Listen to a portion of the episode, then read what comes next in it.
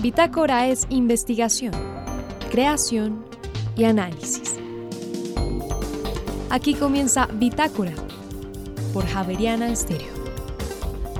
Muy buenas noches y bienvenidos a este miércoles de Bitácora. En esta emisión presentamos. En 60 países del mundo existen más de 300 lugares para la preservación de la memoria de las comunidades afectadas por todo tipo de conflictos violentos. En esta edición hablaremos con tres personas vinculadas a la red que los articula internacionalmente. Y Colombia tiene más de 20 años de retraso en la gestión de la seguridad vehicular. Un estudio desarrollado en la Universidad Javeriana muestra los estándares que se necesitan para lograrlos internacionales. Sus investigadores nos explican. Y por otra parte, dos obras que encuentran la danza y el teatro. Se trata de Baile de Cuervos y Camino a Casa de la compañía La Otra Danza. Sus directoras nos cuentan.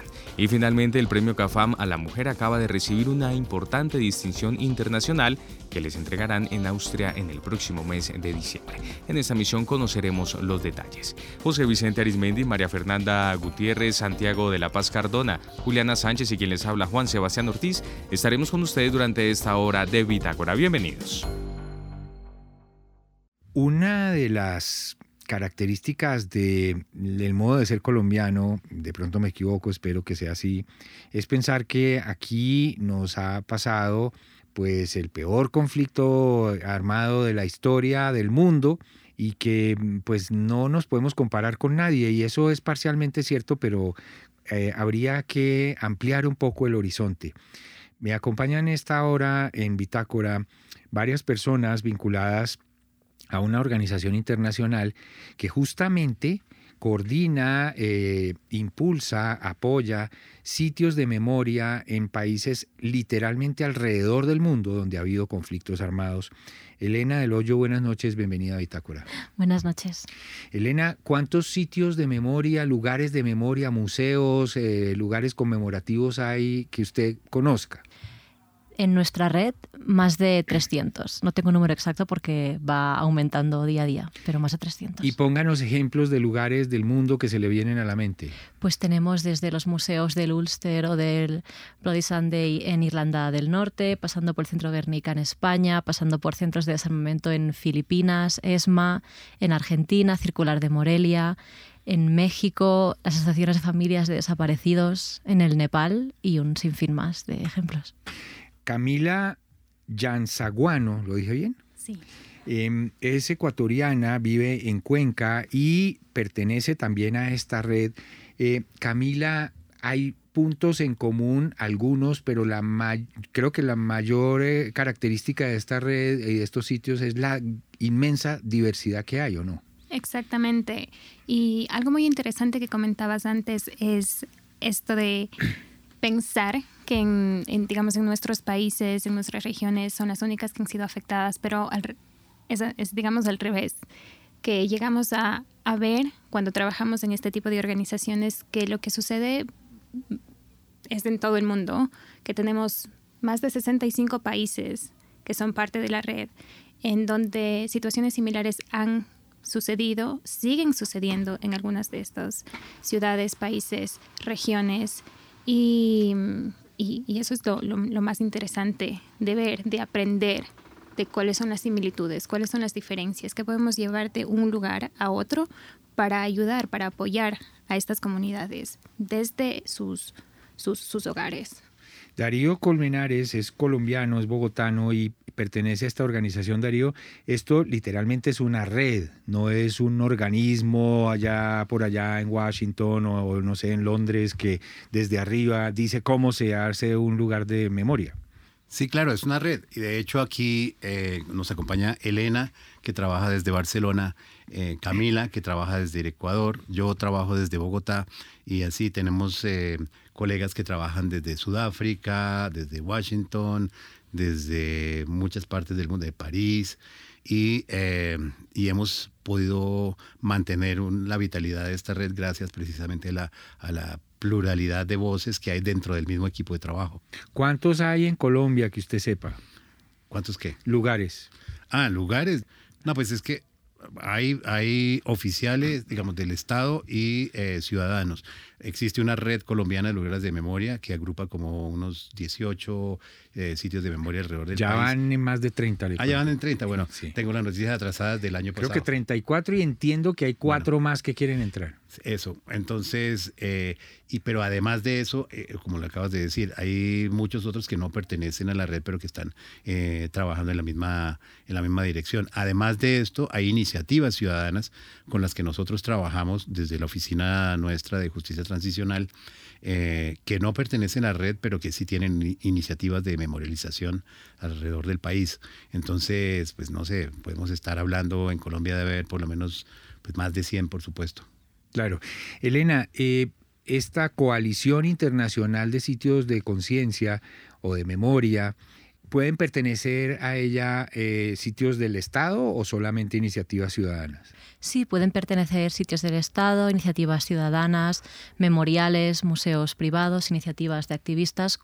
Yo diría que cualquier tipo de sitio, virtual o físico, es decir, no hace falta que, que tengan presencialidad en una oficina, que se dedique a conectar las luchas pasadas por derechos humanos con las luchas presentes por derechos humanos y a memorializar todo este camino. Camila, ¿qué beneficio tiene entrar a esa red? Si alguien nos está escuchando y dice, oiga, mire, pues nosotros aquí en este barrio llevamos un tiempo conservando objetos, fotografías, sonidos, videos de cosas que nos han pasado aquí que tienen que ver con el conflicto, ¿no es así? Tiene que haber, digamos, un componente de violencia. ¿Qué beneficio hay en pertenecer a esta coalición o a estas redes? Bueno, pues la, la primera cosa que yo diría es la conexión que se puede llegar a tener con diferentes lugares del mundo. Porque, como decíamos antes, lo que ha sucedido aquí no, no es solamente aquí. Eh, hay muchas réplicas y la gente que está en otros países que están pasando por conflicto en estos momentos pueden llegar a aprender de los lugares de memoria que ya son parte de la coalición, saber cómo pueden documentar, cómo pueden memorializar, cómo pueden em, llegar a más personas para que cuenten sus historias y a través de eso nosotros podemos dar una plataforma para que estas voces que han sido silenciadas por muchos años lleguen a, a lugares recónditos alrededor del mundo no solamente dentro de sus propias comunidades, sino en otras regiones, en otros países, y así también puedan llamar a más gente a que se una al movimiento, a que se unan a, alzar sus voces, a demostrar que lo que ha pasado antes no queremos que vuelva a pasar. Ahí me gustaría regresar a la pregunta de, si hay eh, algunos de estos sitios que son de naturaleza estatal y otros de naturaleza ciudadana, porque por supuesto que lo que privilegia la red y el, la red de sitios de memoria alrededor del mundo, es decir, la coalición internacional de sitios de conciencia, es el fortalecimiento de las voces ciudadanas para la memorialización. Entonces, pues, algunos de los miembros pertenecen a instituciones estatales siempre y cuando las voces que predominen ahí o las voces que estén eh, eh, presentes en esa iniciativa sean voces ciudadanas y no voces oficiales estatales. Entonces, en ese sentido, nos cuidamos mucho de que eh, no, no se vinculen, eh, digamos, un, centro que tenga una visión estatal de la memoria, sino que tiene que ser eh, favoreciendo la narrativa ciudadana, las voces de las víctimas, las voces de los sobrevivientes y sobre todo la multiplicidad de voces, que es la única manera de construir una paz estable y duradera. Darío Colmenares, sé que por la naturaleza de esta organización a veces le toca montarse en un avión muchas horas. ¿Por qué? ¿Usted a dónde ha estado? ¿Por qué le toca esos viajes? ¿Qué ha visto por allá? Pues bueno, el por qué es porque eh, dirijo varios proyectos de justicia transicional eh, en el Asia, en eh, también eh, algunos proyectos que tienen actividades en, África, en, en Guatemala, en México, por ejemplo, pero todos estos son países donde tenemos actividades de fortalecimiento de procesos de transición hacia un mundo más democrático y justo y digamos, lidiar con el pasado, el dealing with the past, que es eh, utilizar el pasado para construir un mejor futuro. ¿Dónde estuve recientemente? En, estuve en Indonesia, en Yakarta, tuvimos una cumbre de eh, organizaciones asiáticas. Tenemos un proyecto muy grande en Bangladesh con los, con los refugiados Rohingya. en África en África, por ejemplo, en Ruanda, he estado allí con, con, eh, la Academia Forense, que, reúne eh, participantes de África y Medio Oriente.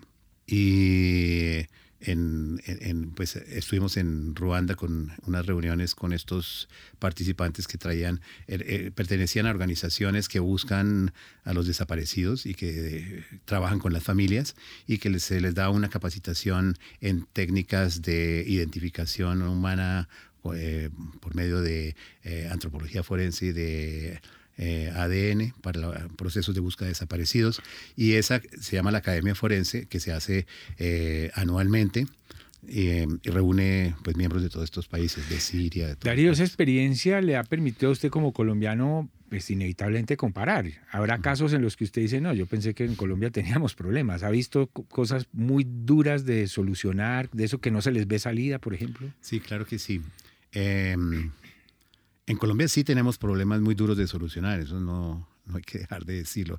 Pero también es cierto que eh, en otros países hay circunstancias muy complejas y que hacen difícil alcanzar una, paz estable.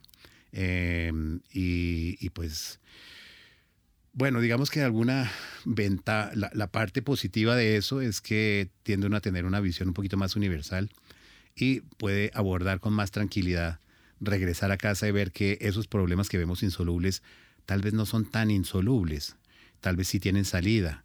Y hay otros que lo tienen un poco más difícil, y, pero aún en ese caso eh, nos la jugamos para que encuentren siempre la salida, sobre todo fortaleciendo sociedad civil. Pero el, el propio fortalecimiento de sociedad civil a veces es casi imposible en algunos países, ¿no? Así es. Bueno, pues eh, yo creo que este es un tema apasionante. Les agradezco mucho habernos acompañado esta noche en Bitácora, Elena del Hoyo, Camila Yanzaguano y Darío Colmenares de la Coalición Internacional de Sitios de Conciencia. Bienvenidos siempre a Bitácora. Muchas, gracias. Muchas gracias.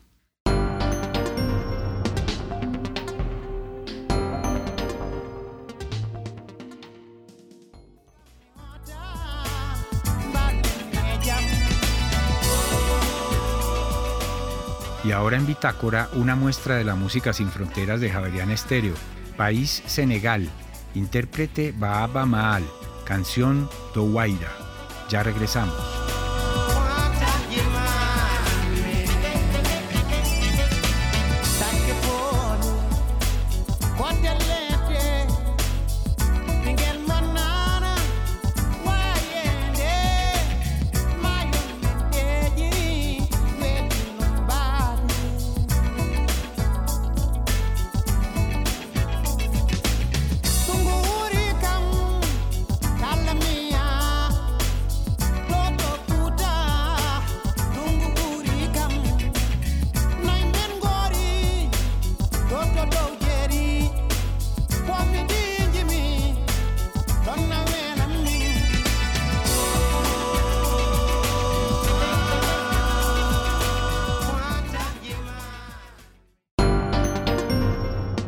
Bitácora es investigación, creación y análisis.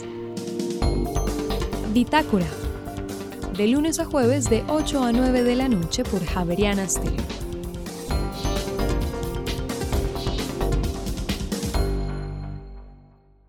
Colombia está retrasado más de 20 años en cuestiones de seguridad vial, de seguridad automotriz. Eh, la situación es importante. El Instituto de Salud Pública de la Universidad Javeriana eh, está desarrollando un proyecto en el que nos van a contar eh, cómo es este problema y por qué nos está afectando tan duro. Esta noche estoy aquí con el profesor Jorge Martín Rodríguez, él es profesor del Instituto, él es médico, profesor del Instituto de Salud Pública, y con Gema Granados. Ella trabaja en una empresa que se llama, ¿cómo Gema? En inglés es Global Health Advocacy Incubator, es como incubadora mundial de la salud pública. Ok. ¿Y por qué estudian la seguridad vial? Bueno, gracias por la invitación. Eh, primero, eh, eh, esta organización en la que yo estoy hace parte de una iniciativa mundial de la filantropía Bloomberg que se llama mm, eh, Iniciativa Mundial para la Seguridad Vial, donde hay muchos socios internacionales que apoyamos a países de economías eh, medianas y economías bajas, justamente a dar pasos importantes para mejorar la seguridad vial. Y en Colombia, como tú bien lo mencionabas, eh, encontramos 20 años de rezago en la seguridad vehicular, en la normatividad que regula eh, la seguridad de los vehículos y sabemos que los vehículos inseguros pues traen obviamente una, una cantidad de problemas al sistema vial y están produciendo muerte en, las personas. Eh, ejemplo, ¿qué es lo que les falta a nuestros carros? Muchas cosas. Eh, por ejemplo, el em, Banco Interamericano de Desarrollo en el 2019 hizo un estudio donde recomienda que los países de América Latina, incluido Colombia, tengan al menos 17 estándares vehiculares que son ya obligatorios hace muchos años en, países de Europa, en Estados Unidos, etc. Colombia de esos 17 estándares solo cumple en este momento con tres. Em, y hay uno muy importante que se llama control electrónico de estabilidad, que para los oyentes sería interesante que revisaran si su vehículo tiene control electrónico de estabilidad. Solo con incluir el control electrónico de estabilidad eh, de manera obligatoria en los vehículos en Colombia se salvarían el 20% de los muertos cada año. ¿Qué, ¿Qué, es? Yo ya me fui a pensar si mi carro lo tenía. Eh, ¿Qué es eso? ¿Cómo lo encuentro? ¿Cómo sé si lo tenemos? Bueno, esto junto con otros elementos, digamos que es algo que permite darle estabilidad a los vehículos, a las motos, para que en una situación, digamos, de frenado de, derrapamiento, eviten, digamos, que se volteen o eviten que tengan una inestabilidad. Eh, e, es increíble, eh, digamos, durante este trabajo varios colegas nos mostraban también eh, en, en, las motos, que es más el ABS, cómo en un momento determinado una moto con ABS en una superficie húmeda se logra estabilizar y cómo en una, en una moto sin este elemento en esa misma superficie prácticamente lleva a que se caiga. O sea, eh, esta es una situación grave, pues porque pues, esto es un problema de salud pública en general, las lesiones causadas por tránsito, los siniestros viales, diríamos que un poco desatendidos, como ya lo decían ustedes, de 20 años de retraso que tenemos en el desarrollo en el país. Permítame que yo sea como medio, yo soy medio montañera, ¿qué sabe ese? No ha System, o sea, un sistema también de bloqueo de frenado.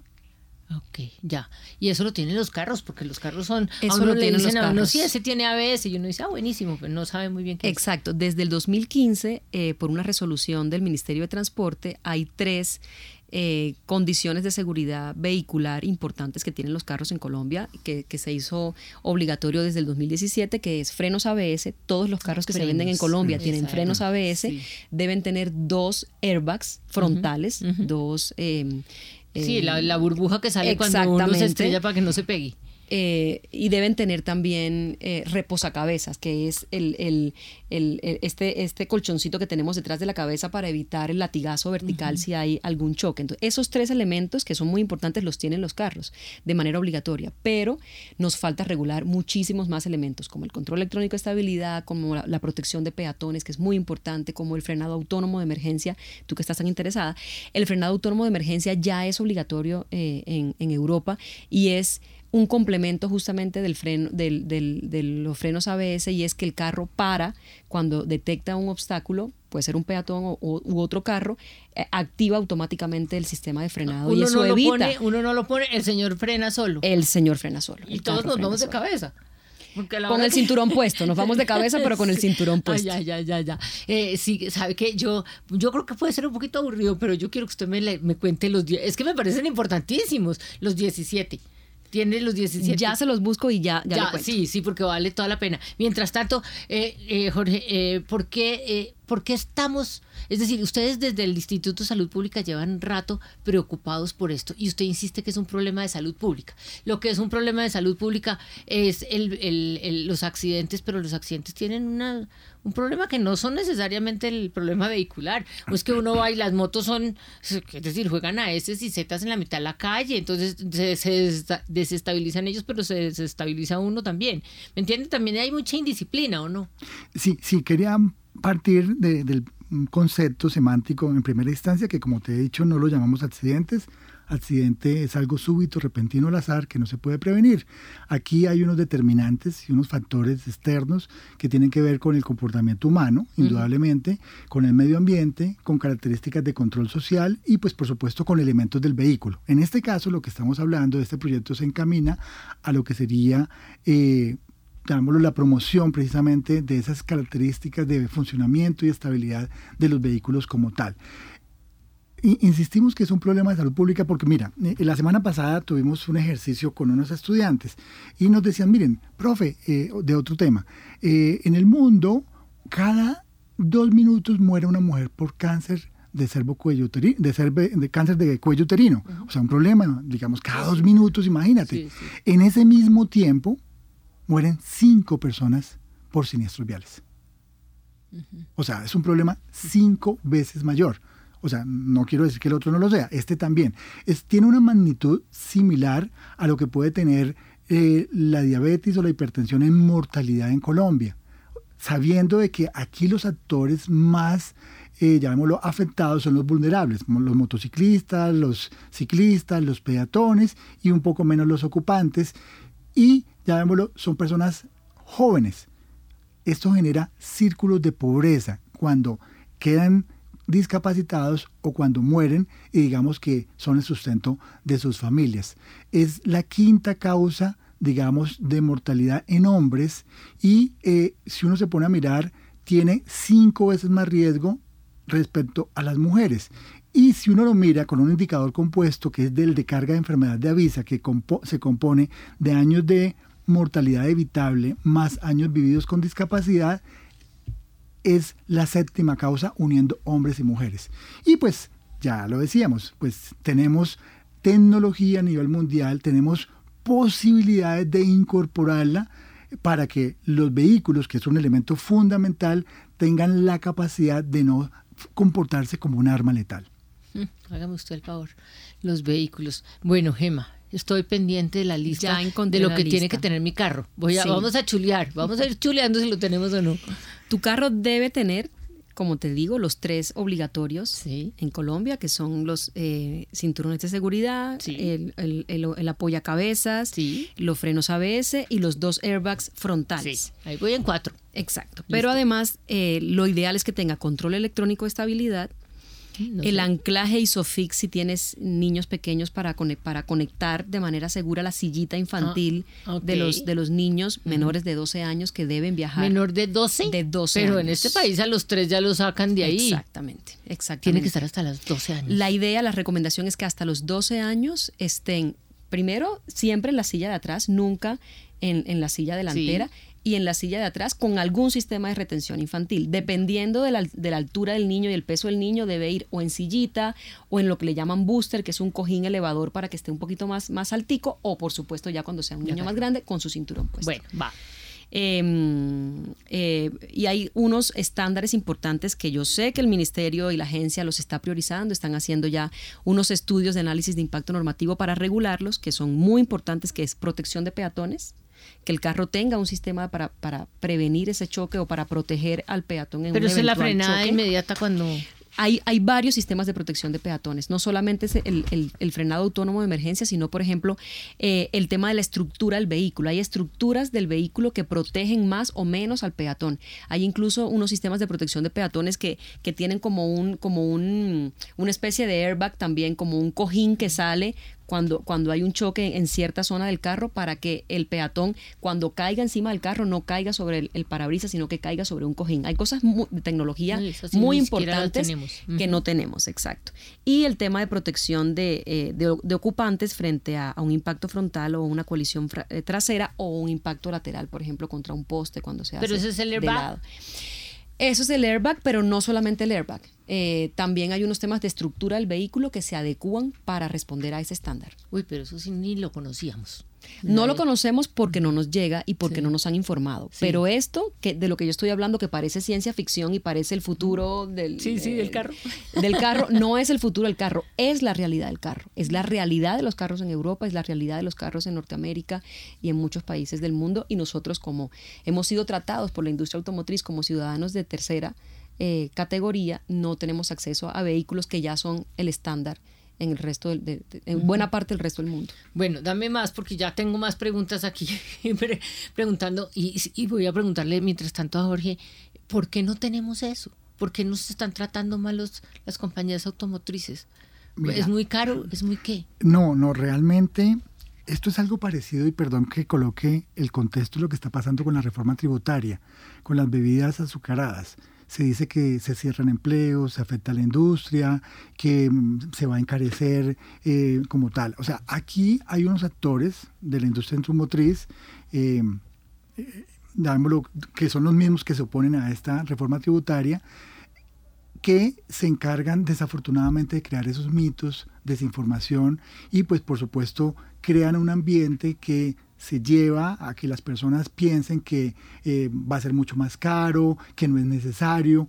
También, digamos, no estamos acostumbrados a elementos relacionados con la seguridad, sino ha primado un poco más el lujo o otros elementos, digamos, en las cuales las personas, pues, digamos que prefieren algo bonito y también muchas veces el precio. Dentro del estudio, permítame de una vez te comento, de, esos 17 que Gema comentaba, pues nosotros somos conscientes de que no van a aplicarse todos. El estudio tenía un componente de análisis de beneficio-costo, con cuatro de ellos, que fue el control electrónico de estabilidad, el ISOFIS para hacer el, sistema de retención a las sillas, eh, airbag laterales y un sistema de frenado automático. E, en ese estudio, ¿qué encontramos, digamos, desde el punto de vista de beneficio-costo? Que en la medida en que se implemente, pues esta, eh, pues, digamos, medida poblacional, como lo digo yo, o sea, una medida legislativa, se va a generar un mayor beneficio respecto al costo si se hace con una adopción de una normatividad a nivel legislativo más rápido que si se hace con las dinámicas del mercado habíamos estimado que más o menos por cada mil dólares que se inviertan, podría haber una recuperación que puede ser entre 500 hasta 1600. Y pues digamos, se hicieron todos unos análisis econométricos, el equipo de investigación que participaron hubo economistas, econometristas, digamos, que soportaron estos resultados que precisamente eh, vamos seguramente eh, a difundir en diferentes espacios. Uno de ellos va a ser la semana entrante en la Universidad de los Andes con un grupo de aliados precisamente para evidenciar de que no es cierto tantas cosas que no dicen a nivel de desinformación, perdón por el término, quizás fake news que se producen, se propagan y generan pues que no se tomen este tipo de decisiones. Insistimos, tenemos la suficiente tecnología a nivel mundial para que sea incorporada y también con mecanismos de estandarización, digamos, que se llevaría en un momento determinado que los precios se reduzcan. O inclusive, me acabo de acordar también, que les preguntábamos a las personas que si tenían la posibilidad de pagar, estaban dispuestos a pagar.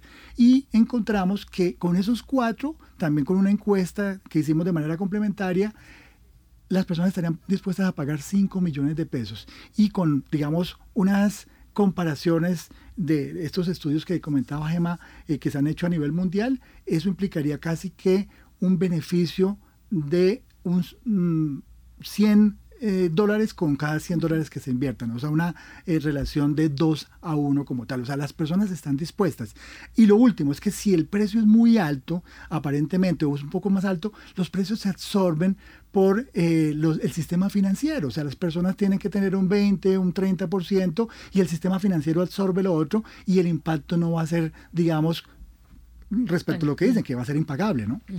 Pues yo no sé, yo la verdad estoy preocupada porque eh, eh, tenemos serios problemas, como ustedes lo están planteando, pero no solamente en el carro, también en las calles. Si yo tengo un hueco, eso no es un problema. Es decir, yo tengo que hacer que el carro funcione bien, pero también tengo que hacer que las calles funcionen bien.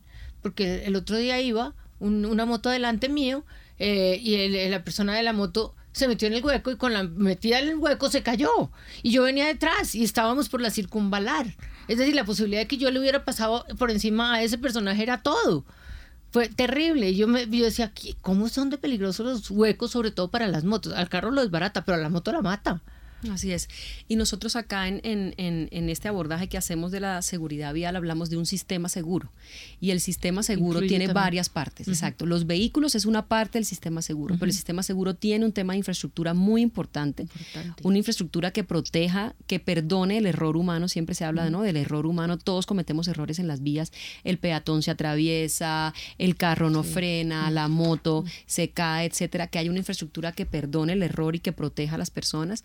Que que haya obviamente usuarios competentes, o sea, que las personas cuando saquen su licencia de conducción o cuando estén en la vía eh, tengan unas competencias para poder manejarse allí de manera, de manera solidaria, responsable, etcétera. Eh, también el tema de, las instituciones, ¿no? Lo que estábamos hablando con Jorge, ah, con Jorge ahorita, el tema de una política pública y de una norma que efectivamente esté pensada para proteger a, los, a, las, a las personas. Eh, con base en evidencia internacional, qué funciona en otras partes del mundo, por qué otros países están reduciendo su mortalidad en las vías y, nosotros no estamos reduciendo, sino que estamos cada vez peor, cada vez más personas mueren en las vías de Colombia. El año pasado fue el año más mortífero de todo el siglo y este año va a ser peor que el año pasado. O sea, el fenómeno de, la inseguridad vial está creciendo. Entonces son varios eh, elementos de la cadena que hay que tocar y obviamente la atención a víctimas también es muy importante, que tengamos la capacidad de responder rápidamente cuando hay un fenómeno eh, de un siniestro. Bueno, yo me voy a despedir de ustedes, profesor Jorge Martín Rodríguez. Un placer tenerlo por aquí, llevaba rato sin venir. Eh, doña Gema, eh, para usted, Bitácora siempre a la orden para que hagamos la difusión. Esto necesita ser divulgado. La gente tiene que conocer los 17 parámetros que a los que no terminamos de llegar y tiene que conocer todos estos riesgos porque si no somos conscientes no lo vamos a lograr. Hay una campaña que quiero invitar para terminar a las personas que, que quieran conocerla, se llama Carros Más Seguros. Okay. Es una campaña que lanzamos hace un par de años, eh, que sigue todavía vigente, la seguimos moviendo intensamente en medios y en redes sociales. Eh, infórmense para comprar un vehículo más seguro. Que así sea. Muchas, muchas gracias y bienvenidos por aquí. A ti, muchas gracias por la invitación. En Javeriana Stereo, la historia de una palabra. ¿De dónde viene la palabra murciélago? El nombre de este mamífero volador tan benéfico pero con tan mala fama, deriva de dos palabras latinas, una para ratón y otra para ciego. Muchos años después de inventada la palabra, se vino a saber que el murciélago en realidad se orienta por el sonido. En Javeriana Stereo, el trino del día.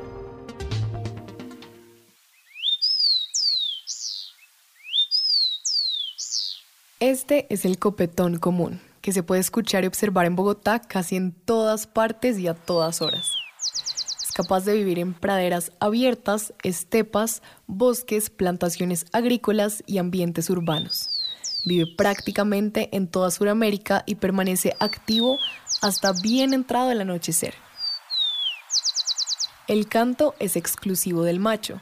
Su rasgo distintivo es el copete con rayas negras. Es solitario y solo forma pareja en épocas de reproducción. Su principal alimento son semillas y gusanos. El trino del copetón común forma parte del banco de sonidos de aves colombianas recopilado por el Instituto von Humboldt y la Universidad de Cornell. Durante 34 años, CAFAM ha estado buscando a las mujeres más meritorias de este país en un premio que tiene mucha trayectoria y mucho reconocimiento. Y ese premio acaba de recibir una distinción internacional en los Latin American Leader Awards, que, es un, eh, que otorga una institución adscrita a las Naciones Unidas. Para hablar sobre este tema nos acompaña a esta hora en Bitácora Marta Lucía Merchán, que es la jefe de Relaciones Públicas de CAFAM. Buenas noches, Marta Lucía. Buenas noches, José Vicente, y muchas gracias por esta invitación. Felicitaciones porque este es un reconocimiento a un trabajo de mucho mérito eh, y que les da mucha visibilidad internacional, ¿no es así? Así es, estamos muy complacidos. En el mes de marzo nos contactaron desde la ciudad de Viena eh, a invitarnos a participar en este premio. Una colombiana que nos conocía nos, postuló desde la ciudad de Viena y eh, hicimos varios, varias actividades para poder llegar a este lugar de los 20 eh, latinoamericanos más influyentes en temas de transformación sostenible. y estamos nosotros aquí ya eh, de finalistas, ya somos finalistas, somos 20 latinos que estamos, eh, vamos a viajar a Viena el próximo mes de diciembre a recibir esta importante distinción de, de, este, de esta organización ONG avalada por las Naciones Unidas en la ciudad de Viena. Qué maravilla. Sé que, que hubo un primer filtro en el que quedaron solamente 100, lo que quiere decir que pues, se presentó, eh, me imagino, hubo postulaciones del mundo entero, ¿o no? Solamente ellos eh, están con Latinoamérica, ellos quieren ayudar a Latinoamérica. Y esta es una organización que forma líderes, líderes en todo el tema de responsabilidad social, sostenibilidad, medio ambiente. Entonces ellos lo que buscan es solamente Latinoamérica. Participamos desde México hasta Argentina y eh, ganamos los 20, 20 países. Eh, nos cuentan desde la fundación que México arrasó. México fue el país que arrasó con estos premios y en Colombia ganamos dos entidades, Premio Cafama a la Mujer y otra entidad que se llama Movilizatorio. Marta Lucía Merchán, eh, el premio CAFAMA a la mujer en esta época del año está en qué? Porque eso es una, eso es una organización que no para. No para, José Vicente. Y la organización del premio dura casi que el año completo. En este momento estamos terminando la primera fase, que son postulaciones. Estamos en este momento en la recepción de trabajos a, niveles a nivel departamental, estamos en la consecución de las candidatas eh, y el cierre de postulaciones es el próximo 11 de noviembre, este viernes. Cada departamento nos va a enviar su candidata ganadora, es decir, Mujer Cafán Santander, Mujer Cafán Antioquia, Mujer Cafán Bolívar, Mujer Cafán San Andrés. Nos llegan las ganadoras hasta este 11 de noviembre y, la, e inmediatamente iniciamos la etapa de ceremonia que va a ser el próximo 7 de marzo eh, del 2023 en el Teatro Cafam, eh, donde vamos a rendirle un homenaje a todas las mujeres que participen y vamos a dar el premio Cafam a la Mujer del Año. Claro que el 7 de marzo es la víspera del Día Internacional de la Mujer. Así es, José Vicente. Nos, lo hacemos un día antes para que el 8 de marzo, que es el Día Internacional de la Mujer, ya tengamos el nombre de la ganadora. Eh, ¿qué, ¿Qué proceso hay en los departamentos para llegar a estas postulaciones de este viernes? Claro que sí, nosotros le mandamos toda la información a las cajas de compensación a los clubes rotarios en el mes de agosto. Ellos tienen tres meses para buscar estas candidatas y ellos hacen un concurso regional.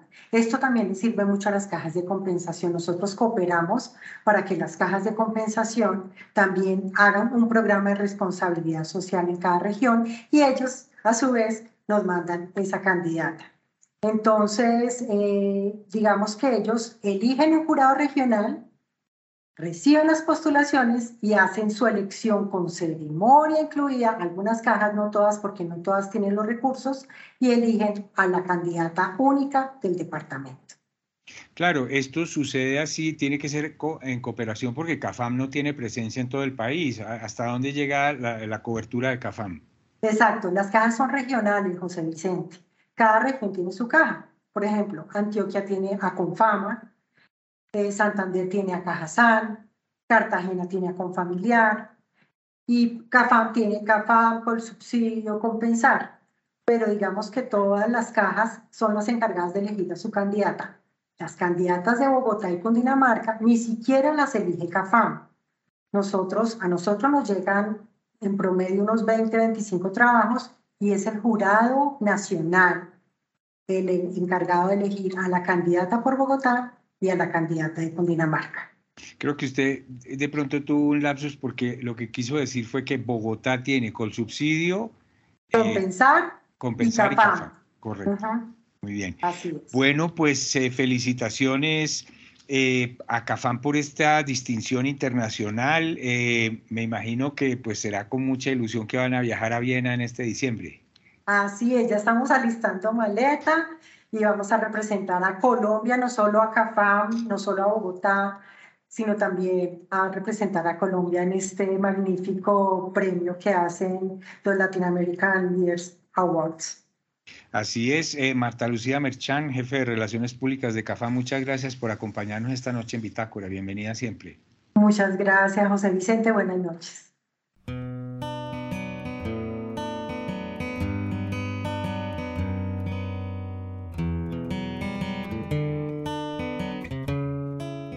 Y ahora en Bitácora, una muestra de la música sin fronteras de Javerian Estéreo. País, Canadá. Intérprete, Barbo. Canción, Vals para hacerte llorar. Ya regresamos.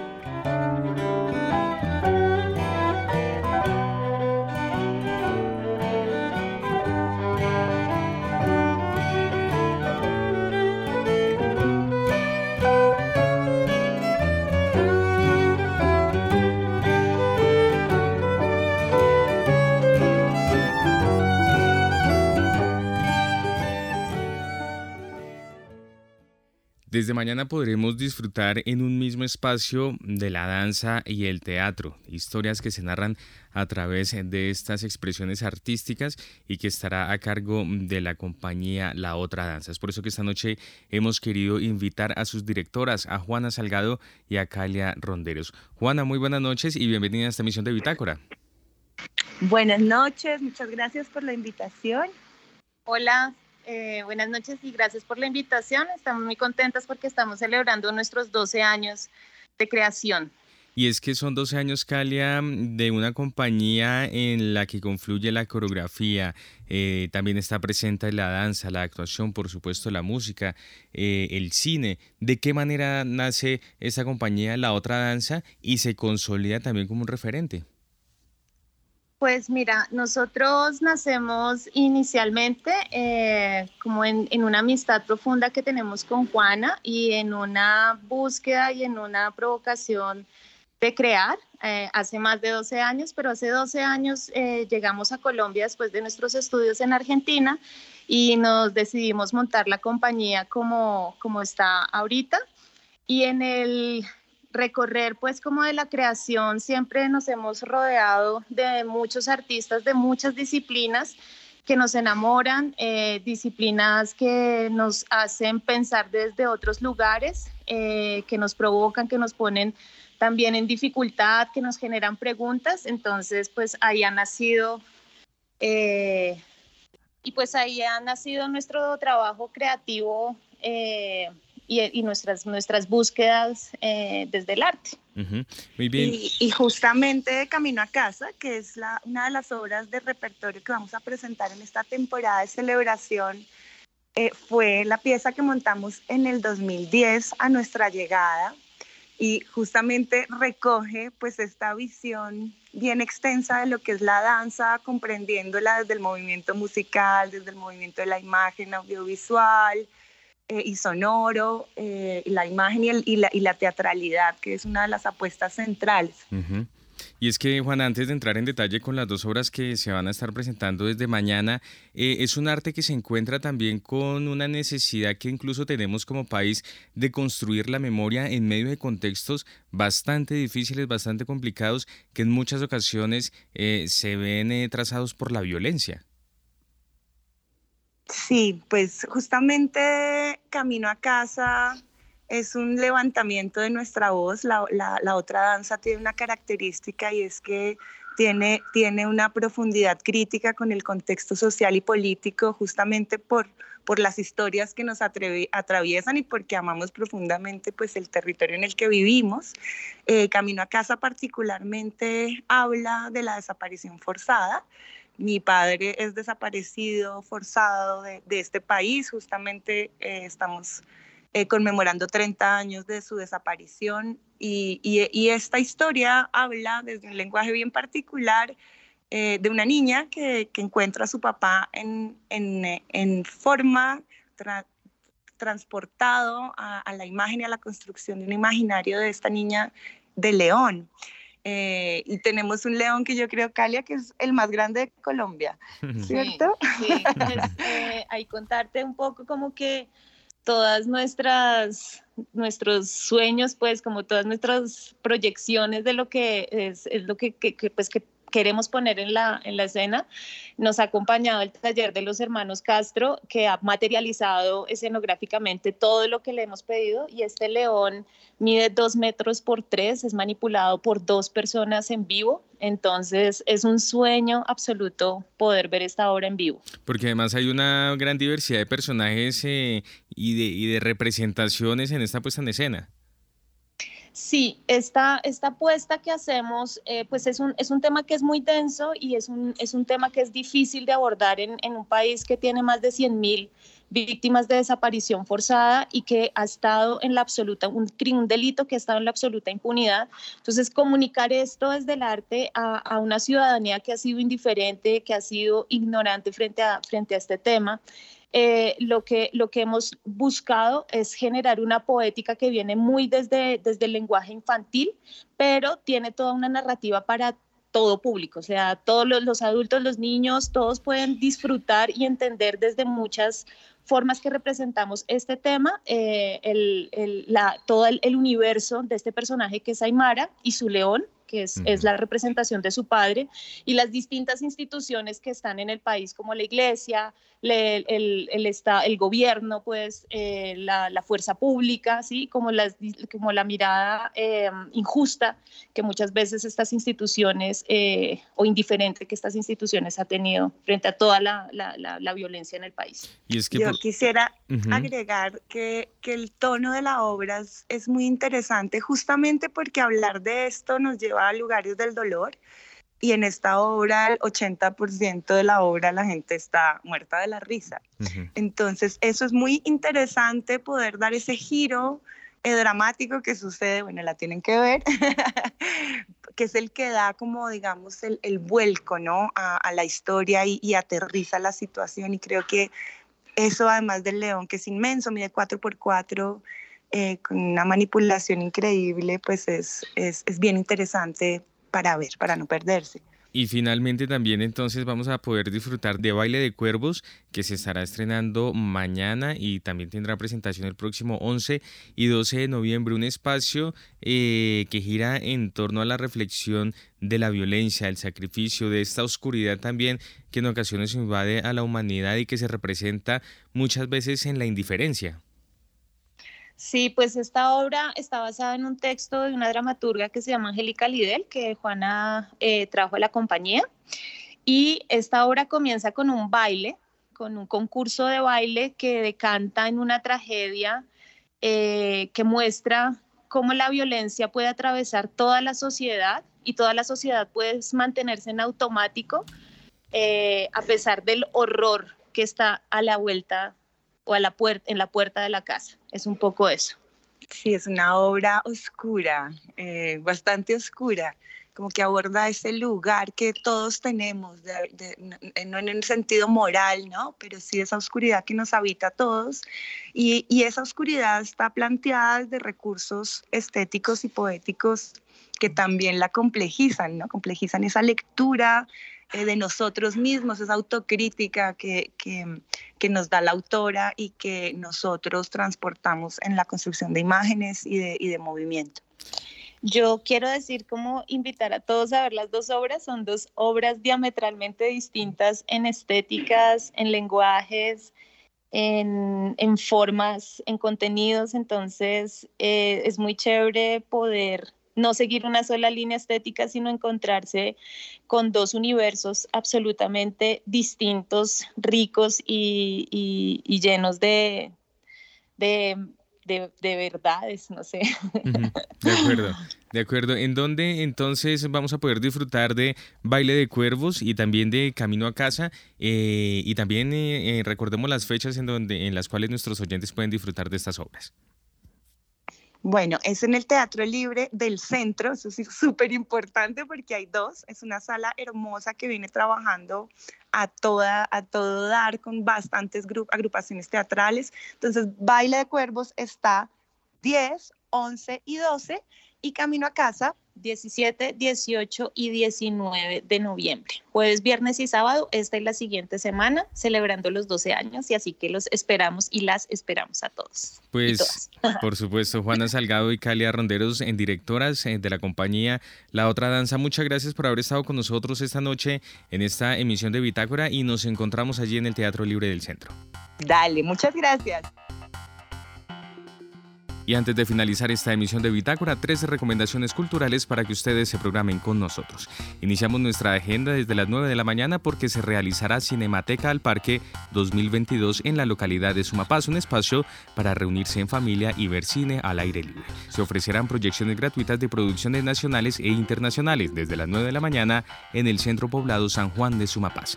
Por otra parte, a las 11 de la mañana se realizará el conversatorio Socialización Política Pública de Lectura, Escritura y Oral un espacio que busca garantizar los derechos educativos y culturales de la ciudadanía para promover principalmente el ejercicio pleno de los derechos y la democracia. A las 11 de la mañana en la Biblioteca Pública de Suba Francisco José de Caldas. Y finalmente a las 7 de la noche se presentará la danza El Cumbio del Chivo, esto en conmemoración de los 15 años del Festival Danza en la ciudad. En esta ocasión se presentará una obra que cuestiona los prejuicios que la sociedad de consumo teje sobre las corporalidades en la región y su construcción en las diferencias de género y las formas de entender el cuerpo como ente social, con la participación de los artistas Abel Castro y Luz Gutiérrez, quienes propondrán búsquedas experimentales en el arte sonoro y la danza contemporánea, desde las 7 de la noche en el Teatro El Ensueño. Y así llegamos al final de esta emisión de Bitácora. Ustedes muchas gracias por haber estado con nosotros. Los invitamos a que continúen en Javeriana Estéreo. Ya llega Miguel Antonio Cruz y Jazz Vanguardia. Que tengan todos ustedes una feliz noche de miércoles.